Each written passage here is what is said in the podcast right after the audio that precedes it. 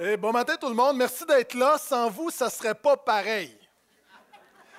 Et d'entrée de jeu, euh, je veux juste, euh, on est toujours reconnaissant toute l'année durant, mais particulièrement ce matin, euh, je suis vraiment reconnaissant pour nos bénévoles. Vous savez, on a plusieurs, cette Église avance grâce aux bénévoles, que ce soit, l'équipe de louange, que ce, que ce soit dans le stationnement, que ce soit des gens qui arrivent tôt pour préparer le café, qui s'occupent de vos enfants.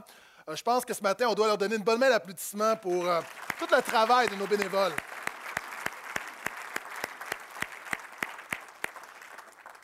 Et ce matin, on termine une série qui se nomme Incarnation. C'est quoi l'incarnation? C'est Dieu qui a été fait chair. Noël, c'est la naissance de Jésus.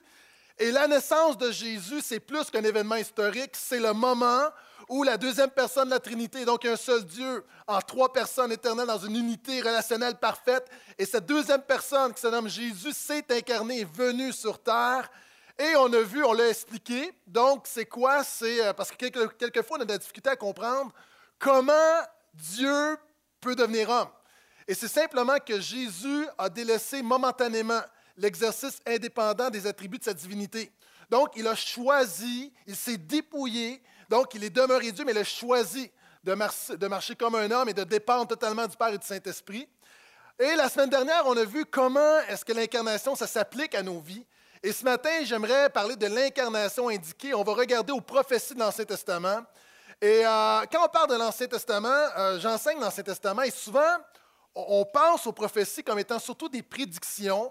il faut comprendre que 95% du matériel prophétique de l'Ancien Testament, c'est des prédications. Donc, euh, c'est quoi un prophète? C'est un prédicateur comme moi qui, prêche la parole de Dieu à sa génération.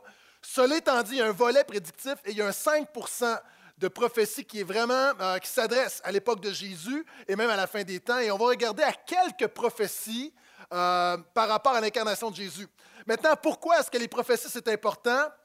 Attention, suis-moi bien. Premièrement, parce que Dieu veut démontrer qu'il est Dieu. Ça semble évident, mais ce n'est pas tant que ça. Vous savez, souvent on prie, on dit Seigneur, Seigneur, Seigneur, mais on oublie que le Seigneur est le Seigneur. Quelquefois, on s'adresse à Dieu, mais on oublie que Dieu est Dieu. Comme il m'est arrivé dernièrement, j'ai eu une, euh, une chicane avec mon épouse. Hein? Est-ce que des gens, ça vous arrive? Hein, évidemment, elle, elle est faillible, donc ça y arrive de ne pas reconnaître que j'ai raison. Et puis on avait une chicane sanctifiée. Vous savez, quelquefois, c'est correct d'avoir un échange. Et, j'étais fâché après mon épouse, puis honnêtement, j'étais dans l'erreur et je lui ai dit Là, là, écoute, chérie. Mais il y a comme un non-sens de dire à quelqu'un chérie quand tu es en train de la chicaner. Elle ne se sentait pas très chérie. Et c'est la même chose, on parle de Dieu, mais Dieu va parler par la bouche des prophètes justement afin qu'on reconnaisse que Dieu est Dieu, qu'on se rappelle qu'il est Dieu. Par exemple, il va dire, Dieu n'est pas un homme pour mentir, il n'est pas un être humain pour avoir du regret. Ce qu'il a dit, ne le fera-t-il pas? Ce qu'il a déclaré, ne le réalisera-t-il pas? Deuxièmement, Dieu a parlé par les prophètes longtemps en avance pour démontrer qu'il a une connaissance infinie et que toutes choses sont soumises à sa volonté. Dieu va dire par la bouche du prophète Isaïe, J'annonce dès le commencement ce qui vient par la suite des temps, ce qui n'est pas encore fait, je dis, mes projets se réaliseront et je ferai tout ce que je désire. Une des choses, je me rappelle de mes cours de préparation au mariage, une des choses que le pasteur a dit, j'ai oublié pas mal d'affaires, euh, c'est pour ça que je me chicane encore avec ma femme, euh, mais il y a une chose que je me rappelle, mon pasteur m'a dit, dans un couple, il y a des phrases que tu ne dois jamais dire. Et une de ces phrases, même quand tu as raison, tu ne dois jamais dire je te l'avais dit. Est-ce que vous êtes comme ça, madame, messieurs, tu parles avec ton mari, ta femme, tu dis non, non, c'est pas une bonne idée, voici ce qui va arriver. Il le fait quand même. Et quand ça arrive, la grande tentation, c'est de dire je te l'avais dit. Vous savez, même en tant que collègue, souvent de fois, quelqu'un peut avoir une idée, on a un projet, tout le monde pense que c'est une bonne idée, mais il y a une personne de lucide qui dit hum, je ne suis pas certain. Et quand ça arrive, ta tentation, c'est de dire je te l'avais dit, mais quand tu dis je te l'avais dit, ce n'est pas une bonne chose. Est-ce qu'on est, d'accord? Maintenant, Dieu dit à l'humanité quand même je te l'avais dit. Dieu ne fait rien à l'improviste. Dieu, tout ce que Dieu fait, il l'a déterminé d'avance. Et la venue de Jésus, la Bible nous dit même que dès la fondation du monde, c'était dans le plan de Dieu, Dieu sait tout. Et Dieu, l'une des fonctions de la prophétie, c'est de dire à l'humanité, je vous l'avais dit. Je vous l'avais dit que vous étiez pécheurs. Je vous l'avais dit que vous aviez besoin d'un sauveur. Et j'ai dit, j'enverrai mon fils et je vous ai mon fils. Est-ce que je peux entendre amène à ça? Et pour finir avec les fonctions de la prophétie, non seulement c'est de démontrer que Dieu est Dieu, de démontrer que Dieu a une connaissance infinie, de démontrer également, une des fonctions, c'est de démontrer que la Bible est véritablement la parole de Dieu. Puis ça va avec ce que je disais tout à l'heure. Avez-vous remarqué que quelquefois, on dit que nous lisons la parole de Dieu, mais on remet en question la parole de Dieu. Donc, on dit que la parole, on dit que la Bible est la parole de Dieu, mais on ne se soumet pas à la parole de Dieu. Donc, en quelque sorte, on doute que la Bible soit véritablement la parole de Dieu. Est-ce que vous êtes avec moi? OK, ceux qui sont encore pris dans le banc de neige, s'il vous plaît, revenez, revenez avec moi. Une des fonctions de la prophétie, c'est de prouver que la Bible est inspirée de Dieu. L'apôtre Pierre va dire, car ce n'est nullement par une volonté humaine qu'une prophétie a jamais été présentée, mais c'est poussé par le Saint-Esprit que des hommes ont parlé de la part de Dieu. ce matin, on va regarder à cinq prophéties qui annonçaient l'avenue de Jésus et des prophéties qui ont été données des centaines d'années avant l'événement. Et je trouve ça drôle parce a des gens qui connaissent bien la Bible, il y a des gens même qui étudient la Bible, mais qui ne croient pas en Dieu. Et devant eux, il y a un constat où ils voient très bien a des choses que Dieu a dit d'avance des centaines d'années auparavant, mais ils n'en tiennent pas compte. Et pour eux, la Bible est un livre ordinaire. Si la Bible est un livre ordinaire, comment on peut y trouver des choses annoncées 500 ans d'avance? Et l'être humain, quelquefois, dit non, non, c'est normal. Et on est dans un monde où Météo Média a de la difficulté à prévoir la météo deux jours d'avance. Et Dieu a dit des choses quelquefois 700, 800, 1000 ans d'avance. Est-ce que vous êtes toujours là? Donc, on va regarder. Dans les cinquantaines de prophéties par rapport à Jésus, j'en ai choisi cinq qui parlent de Noël, qui parlent de l'incarnation, qui parlent de sa naissance. Et si vous avez une Bible, ouvrez avec moi Genèse 3.15. Première référence, comme toujours, nous avons tous, euh, pour nos amis qui n'ont pas de Bible avec eux, ou qui ont une Bible mais qui sont trop paresseux pour y aller, c'est correct, soyez bénis. Vous pouvez suivre sur les écrans.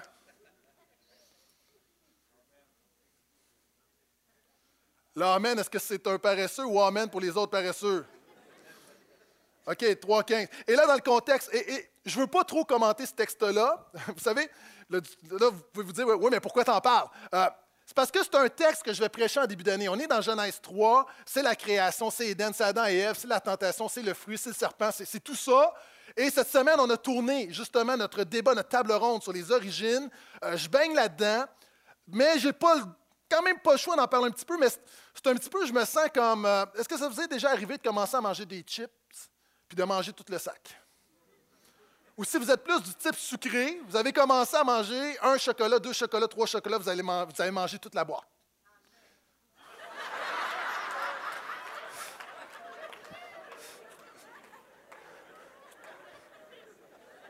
Dans cette église, il y a du monde qui dit pas ça, Amen, puis il y a du monde qui dit trop Amen. Maintenant, c'est un peu la même chose avec ce verset-là. Il y a beaucoup, beaucoup de matériel et et je vais aller à l'essentiel. Donc, c'est le serpent, donc c'est Satan sur les traits d'un serpent qui, qui, va tenter Ève, et Ève et Adam vont, vont, chuter, vont se révolter contre Dieu. Et Dieu va donner une prophétie, va donner une prophétie à l'ennemi, et par conséquent, une bénédiction, une promesse à l'humanité. Voici ce que Dieu dit à Satan. Je mettrai l'hostilité entre toi et la femme, entre ta descendance et sa descendance. Celle-ci, donc la descendance, un descendant, de la femme t'écrasera la tête et tu lui mordras le talon. On voit ici la raison de l'incarnation de Jésus. La raison de l'incarnation de Jésus, c'est après que Satan ait fait des dégâts. Dieu veut régler le cas de la mort, du péché et de Satan. Et l'image, c'est la suivante. C'est Satan est dépeint les traits d'un serpent et c'est Jésus qui va l'écraser. Mais lorsque Jésus va écraser sa tête, donc va le tuer, va venir à bout de l'ennemi. En passant, by the way, est-ce qu'on est, d'accord que Jésus va venir à bout du péché, de la mort et de Satan? Amen. Donc, va écraser la tête de l'ennemi, mais l'ennemi va mordre, le serpent va mordre la cheville du représentant de la descendance de la femme, et ça, c'est l'image de la croix. C'est-à-dire, alors que l'ennemi va blesser Jésus, Jésus va mourir à la croix, mais va ressusciter. Et en ressuscitant, va écraser la tête de l'ennemi. Est-ce que je peux entendre? Amen? Donc, la Bible nous dit, ça commence, Dieu qui va dire, je mettrai l'hostilité entre la descendance de la femme et entre l'ennemi. L'hostilité de Dieu. Souvent, on parle de la grâce, on parle de l'amour de Dieu. Moi, je veux dire que Dieu est hostile envers certaines choses. Pourquoi? Cours vidéo, je vous l'explique. Euh, c'est une famille qui a trouvé un bébé lapin qui était abandonné par sa maman ou qui s'est perdu. Le lapin était blessé. On l'a pris, on l'a soigné, on l'a nourri, on l'a guéri. Et maintenant, le jour tant souhaité est arrivé. On relâche le lapin dans la nature pour qu'il ait retrouvé sa maman. Vidéo. We gotta get, we gotta let Kermit go so he can find his mommy? This is the. You gonna put him out in the grass or? This is the yeah. This is the little baby we've been feeding for a week. I don't want to let him go, but everybody else does. So.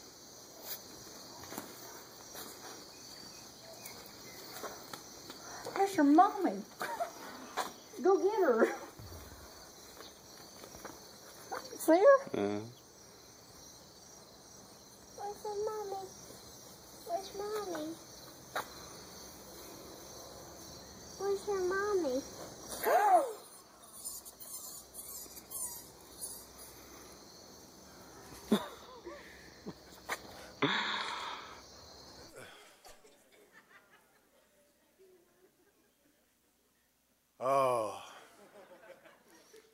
exactement la même chose avec l'humanité. L'humanité naissante qui a été créée à l'image de Dieu, pour la gloire de Dieu, pour être en relation avec Dieu.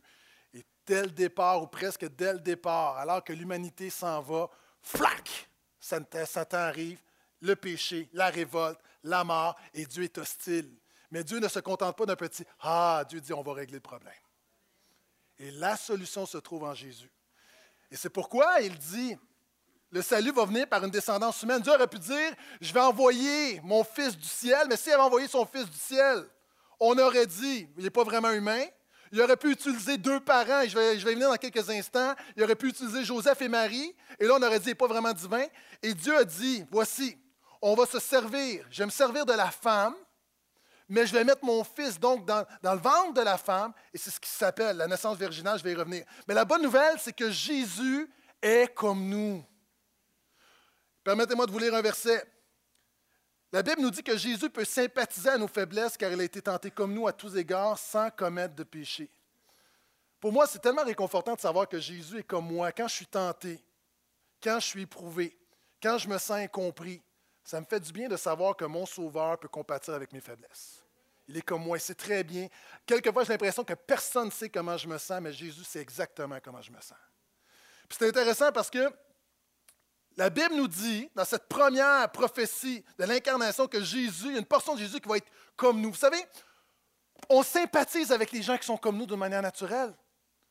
Avez-vous remarqué, euh, vous arrivez dans un endroit, euh, c'est un endroit, il y a seulement des blancs, vous êtes, haïtien, puis il y a un noir qui est là, vous allez, il y a comme quelque chose qui vous attire, vous êtes asiatique, ou on fait l'inverse, ça marche, ou vous êtes une femme, vous arrivez, vous travaillez dans un garage, et il y a juste une autre femme dans le garage, ça va devenir votre meilleure amie. Ou vous arrivez dans un nouvel endroit et vous apprenez qu'il y a un chrétien, tout à coup, il y a un lien automatique qui se crée. Est-ce que vous êtes là? Pourquoi? Parce qu'on qui se ressemble, s'assemble. La bonne nouvelle, Jésus est comme nous, il peut compatir avec toi. Moi, quand je suis arrivé au gym, je suis arrivé, puis là, tu peux choisir où tu vas t'entraîner, dans quelle section. Et là, j'avais l'impression que quand je rentrais au gym, il y avait toutes les. Mon impression, c'était que tous les musclés, tout à coup, arrêtaient puis me regardaient. Comme, qu'est-ce qu'il fait là, lui? Et là, j'ai choisi, vous savez, il y a une section souvent qui se ressemble, s'assemble. Il y a la section des athlètes. Et j'ai dit, euh, non, c'est pas ma section. Et moi, je vais dans la section des petits gros qui transpirent, OK? J'arrive là, puis j'aime cette section-là parce que c'est la section de Pasteur Philippe, OK? Et... Puis la réalité au gym, les gens avec qui je connecte le plus, c'est les gens qui sont comme moi. Les gens qui ne sont pas des athlètes. Des gens qui ont la difficulté. Des gens qui souffrent. Des gens qui, à la fin, se mettent en petite boule et pleurent. C'est ma réalité. Maintenant, la bonne nouvelle, c'est que Jésus est comme toi. Amen. Jésus, comme toi, il peut sympathiser. Mais la bonne nouvelle, vous savez, c'est réconfortant de savoir que Jésus est comme nous, mais c'est encore plus réconfortant de savoir que Jésus n'est pas tout à fait comme nous. Jésus est différent. Et c'est pourquoi, non seulement on parle de sa descendance, mais on dit que Jésus va faire ce que nous avons été incapables de faire, c'est-à-dire d'écraser le diable, la mort et le péché. Il y a des affaires dans ta vie que tu ne pourras jamais écraser. Et la seule manière de t'en sortir, c'est de mettre ta foi dans Jésus qui écrase ces choses. Et c'est la raison de l'incarnation. Je continue. Deuxième prophétie. Dieu a annoncé la raison de l'incarnation. Il annonce la manière de l'incarnation. 700 ans d'avance. 700 ans. Voici la prophétie. C'est pourquoi le Seigneur lui-même vous donnera un signe. La Vierge est enceinte, elle mettra au monde un fils et on l'appellera du nom d'Emmanuel, qui veut dire Dieu avec nous. Dieu a d'avance annoncé la manière. Il a annoncé, voici, mon fils va venir, mais il ne va pas venir de manière naturelle. C'est-à-dire, oui, une portion naturelle va venir, ça va être le descendant d'une femme, ça va être un humain. Ce n'est pas un extraterrestre, un ange ou quelque chose. Non, non, c'est un humain. Mais en même temps, il va y avoir un miracle dans sa naissance. Et j'ai parlé de la naissance virginale, et la naissance virginale est vraiment importante. Souvent, on a pensé à cause qu'on s'est dit parce que Dieu voit la sexualité d'un mauvais œil. Non, pas du tout. OK? Ce n'est pas, pas que le fait que la sexualité est sale. La Bible dit que la sexualité de Dieu, c'est quelque chose de bon. Euh, n'est pas ça. C'est que Dieu devait intervenir dans le processus naturel parce que la Bible dit que lorsqu'on est, on hérite de plein de choses, mais on hérite de la nature pécheresse de nos parents qui eux l'ont hérité de leurs parents, et ça remonte jusqu'à Adam. Et c'est pourquoi que naturellement, l'homme et la femme, on est rebelles à Dieu. Et dans le texte ici, on voit Dieu dit, voici, je vais utiliser une femme, mais je vais devoir court-circuiter le gène paternel. Vidéo sur quelquefois la nécessité de court-circuiter le gène paternel. Emma.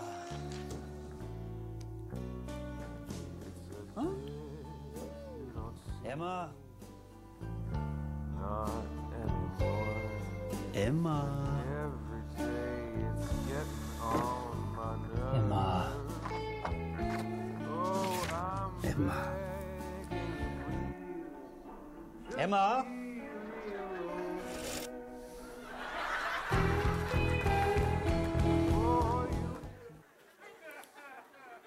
Emma. Est-ce que je dois commenter? Vous avez compris le point. Ça va?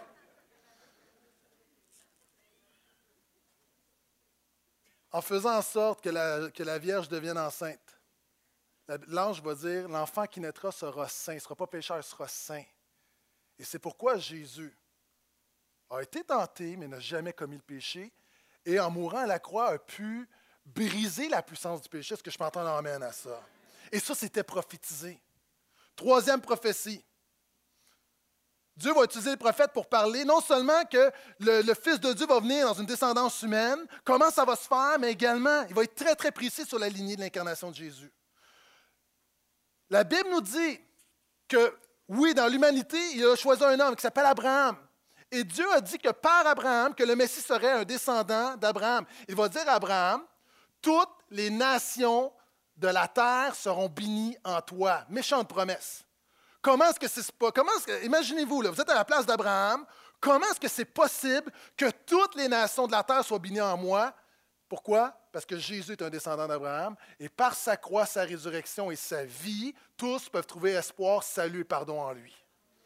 Puis tout le monde aujourd'hui, peu importe ta race, peu importe où tu es, nous sommes bénis en Jésus.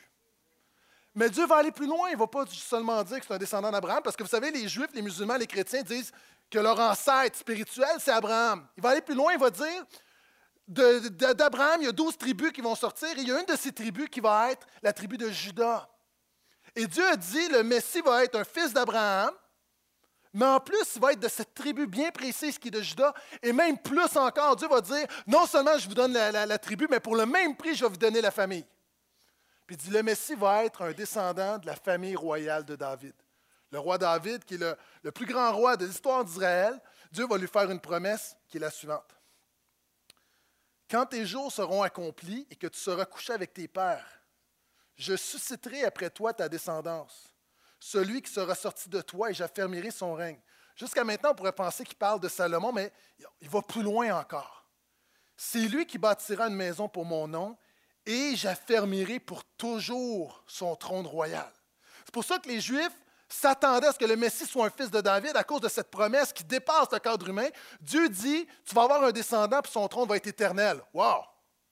Ta maison et ton règne seront pour toujours assurés devant toi, ton trône pour toujours affermi.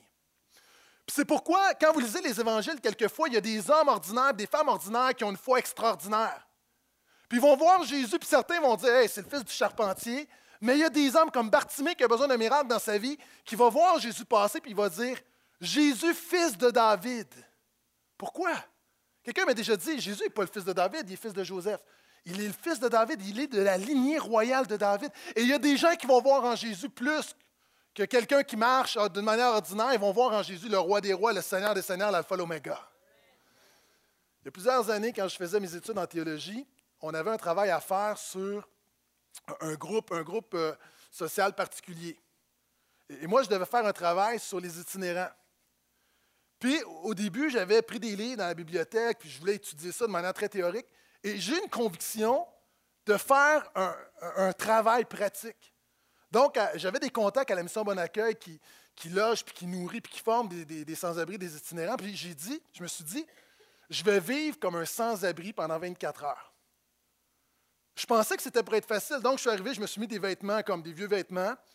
J'ai été là-bas. Et là, on m'a dit, OK, est-ce que tu veux vraiment vivre l'expérience à fond ou on peut te donner certaines passes droits, on peut te mettre dans un endroit plus confortable? Puis au début, j'ai dit, non, non, non, je veux vivre la vraie expérience. Mais rapidement, là, lorsque c'est. Puis là, il n'y a pas de blague là-dedans. là, quand c'est l'heure de la douche, là, tu vois tous ces hommes-là poqués par la vie, puis là, tout à coup, puis tout le, dortoir, puis là, j'ai comme choqué. La réalité, pendant la nuit, j'ai dit, OK, je me surpris, puis j'ai dit, non, je veux le vivre à fond. Puis pendant la nuit, j'ai eu la pire nuit de ma vie parce que, un, même s'ils prennent leur douche, ça sent encore. Euh, puis là, la nuit, ça me piquait. Puis, quelqu'un me dit, enlève pas tes bottes, parce que si tu enlèves tes bottes, tu vas te faire voler. Donc, j'ai dormi avec mes bottes dans le lit.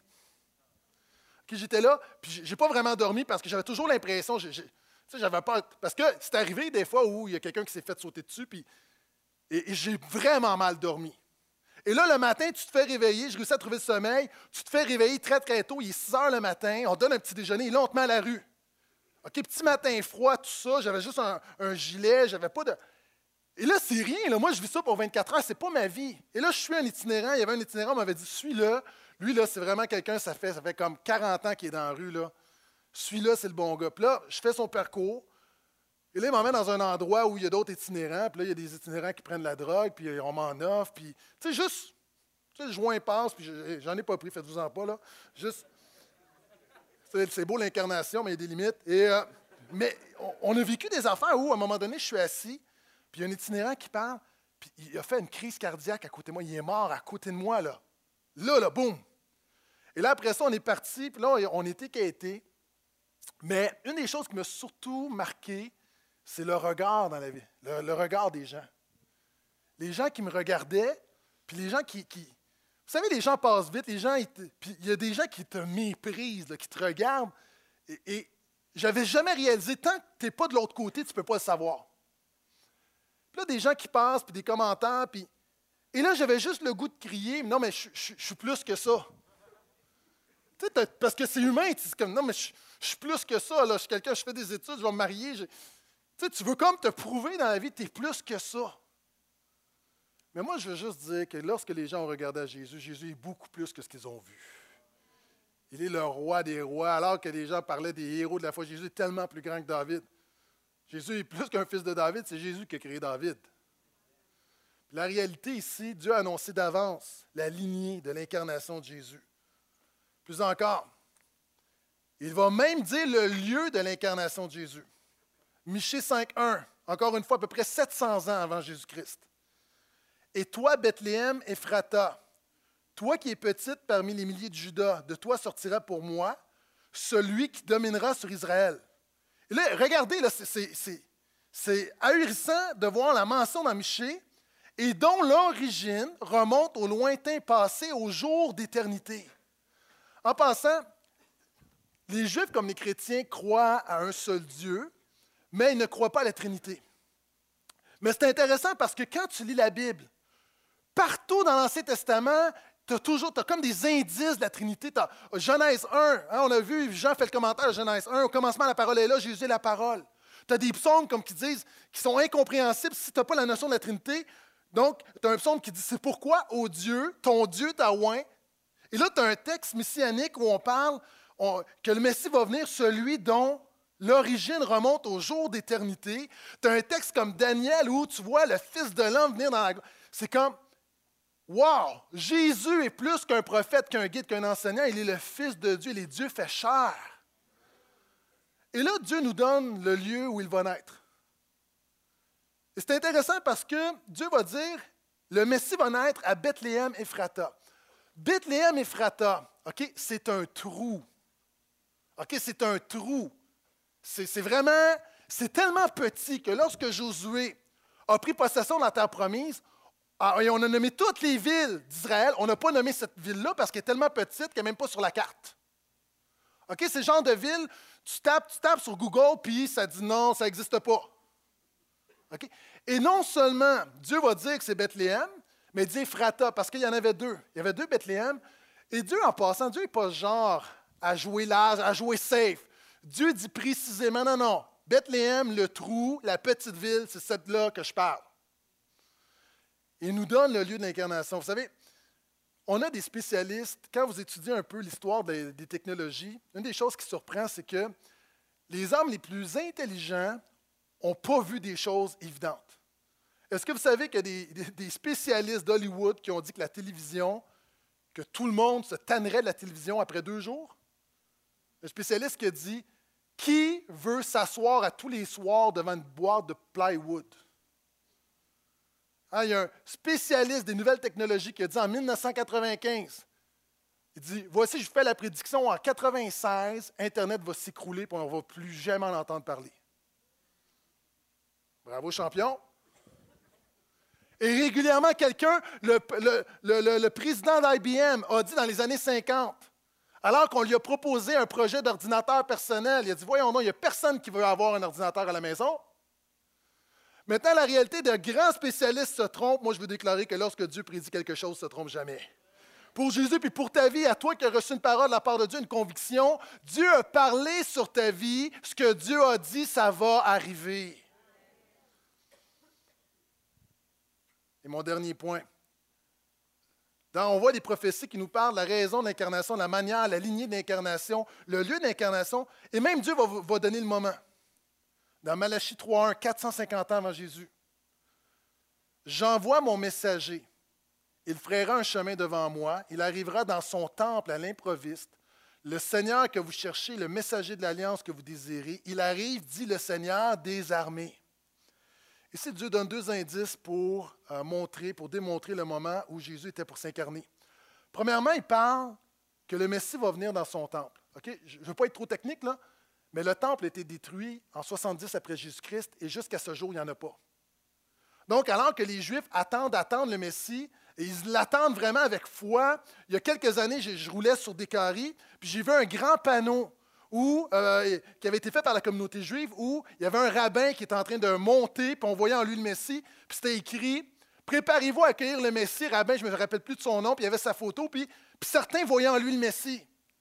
Maintenant, la réalité est dans toutes les religions du monde, et même des gens aujourd'hui, au Québec, attendent quelque chose, attendent quelque chose, attendent une nouvelle, attendent un nouvel âge, une nouvelle. Je veux dire que le nouvel âge ne vient pas, il est venu en Jésus il y a 2000 ans. Et si tu es encore en train d'attendre le Messie, tu as raté le train parce qu'il est déjà passé. Et non seulement le moment de l'incarnation nous parle que le Messie va venir dans son temple, mais on dit, une des manières de reconnaître, c'est qu'on va envoyer le messager devant lui. Et Jésus a dit, ce messager-là, c'est Jean-Baptiste.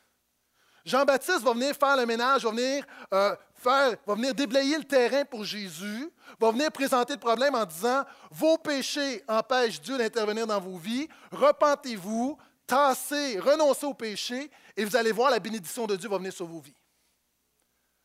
Et Isaïe va dire, ce messager-là, voici la, voix de celui qui crie dans le désert. Vous savez, il m'est arrivé une expérience vendredi, et ça, là, c'est l'image de l'humanité. Photo, s'il vous plaît.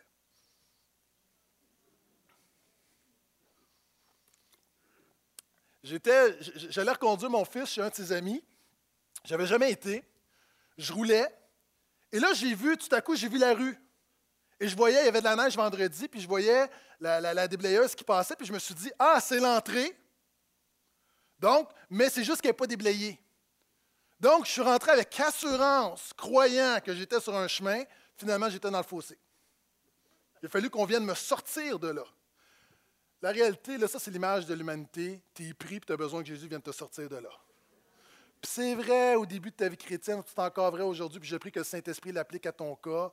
Toi qui, ton couple est dans le fossé, toi qui, le péché t'amène dans le fossé, toi qui as un problème immense avec ta famille, avec tes enfants, tu es dans le fossé. Peu importe tes peurs, tes craintes, tu es dans le fossé. La solution à ce moment de Noël, c'est que Jésus vienne te sortir de là. Puis la Bible dit que Jean-Baptiste est celui qui, qui a fait le ménage, qui a, fait, qui a enlevé les obstacles. En fait, ce n'est pas tellement Jean-Baptiste, c'est le message de Jean-Baptiste qui est repentez-vous. Repentez-vous, là, ça veut dire déclare que tu as besoin de Jésus. Ça commence par une réalisation du problème.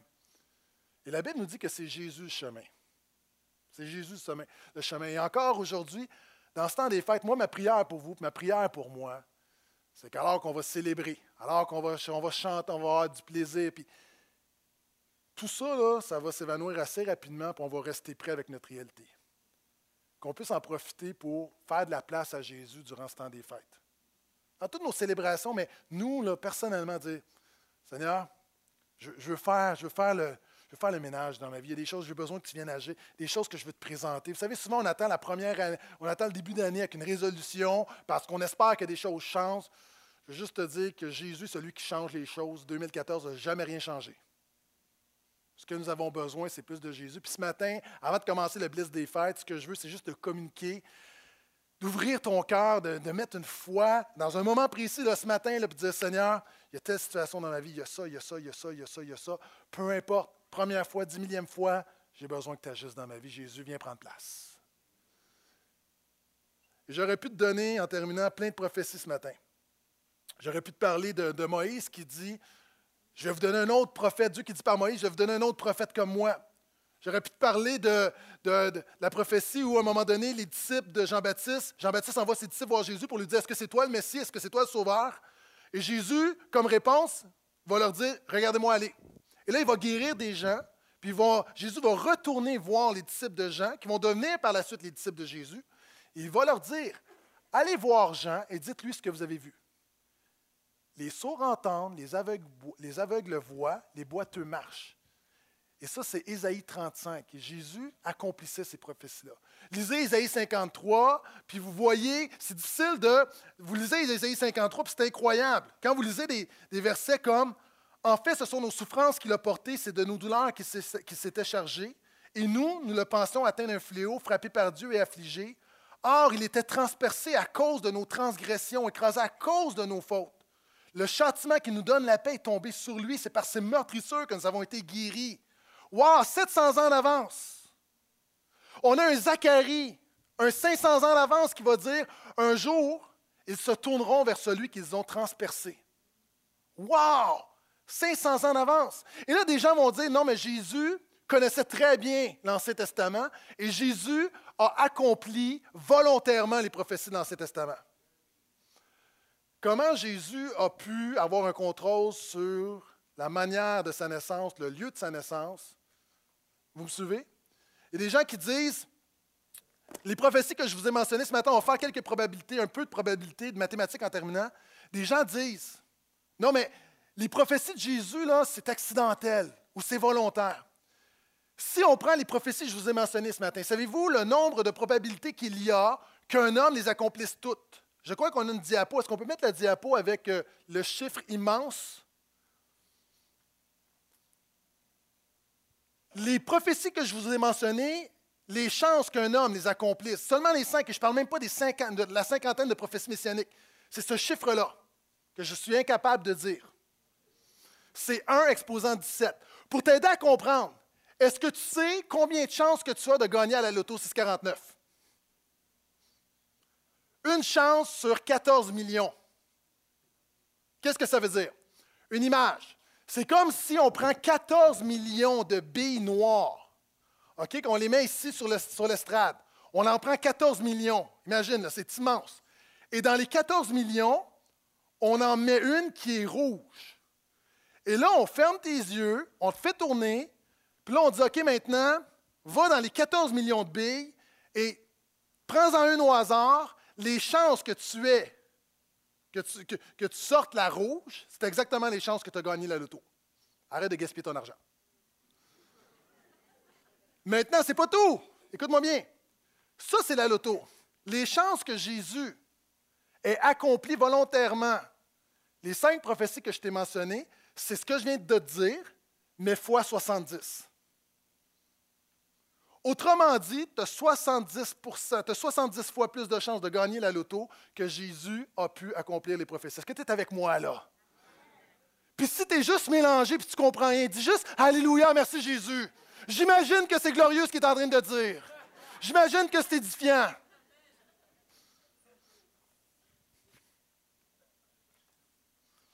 J'aimerais terminer avec cette vidéo qui euh, clôture, qui résume ce message et qui résume également l'ensemble de cette série qui se nomme Incarnation, Dieu qui a été fait chair. Vidéo.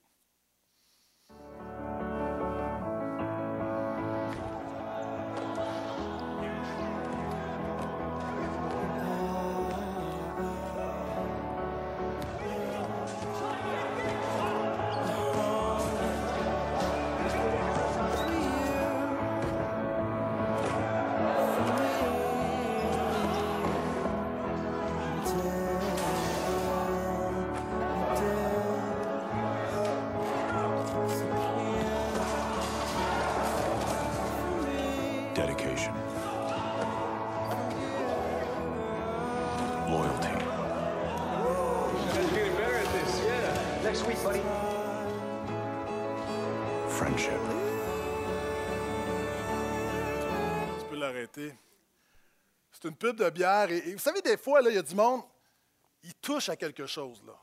Hein, Il y a du monde, il y a des pubs qui sont, qui sont vraiment imbéciles, on va se dire, mais il y a des pubs, là, ils sont, il y a des traits de génie, il y a du monde qui, qui cible quelque chose. Puis ces gars-là, en fait, c'est humoristique quand on les voit se lever, mais le fond de l'histoire, c'est que dans la gang, il y a un ami qui a un handicap, qui ne peut pas jouer au basket. Fait qu'ils se sont dit, nous, on va jouer au basket à son niveau. Hein, Ils s'incarnent, ils vont incarner l'handicap et décident de jouer à son niveau. Notre humanité est handicapée et l'incarnation, c'est Jésus qui vient à notre niveau. Quand je vous disais en même temps, il y, a, quelque chose dans. Évidemment, on le fait pour vendre un produit, mais souvent, il y a une, valeur qui est là. On va parler dans le texte de, dans- d'avoir. En, en arrière, le narrateur va mentionner euh, la consécration, la loyauté, l'amitié. C'est ça qui révèle la nature de ton caractère. C'est en plein ce que Jésus a fait. À toi qui. C'est quoi ton handicap ce matin? C'est quoi ton handicap spirituel? C'est quoi qui t'empêche de bien fonctionner? C'est quoi l'affaire où, dans le temps des fêtes, on va célébrer, mais peut-être ce que tu gardes seulement pour toi ou seulement dans votre couple, seulement dans votre maison ou peut-être au travail, il y a un handicap. Et la Bible dit, car un enfant nous est né, une autre prophétie, un fils nous a été donné. Souvent on chante, puis tout le monde est d'accord, un enfant nous est né, puis, mais c'est pas tout. Cet enfant-là, ce Jésus, il a la souveraineté sur son épaule. On l'appelle du nom de conseiller étonnant. Il fait des choses étonnantes. Dieu héros. Père éternel. hein? C'est un bébé, mais c'est un Père éternel. Prince de paix. Et merci d'être ici ce matin. Si vous êtes ici, je pense que chacun d'entre nous, on réalise que Jésus peut nous offrir quelque chose que le Père Noël ne peut pas nous offrir, que la Fée des Étoiles ne peut pas nous offrir, que le Carrefour Laval ne peut pas nous offrir, que le Bye Bye ne peut pas nous offrir. C'est pourquoi on est ici ce matin. Est-ce que je peux entendre un Amen à ça? Yes.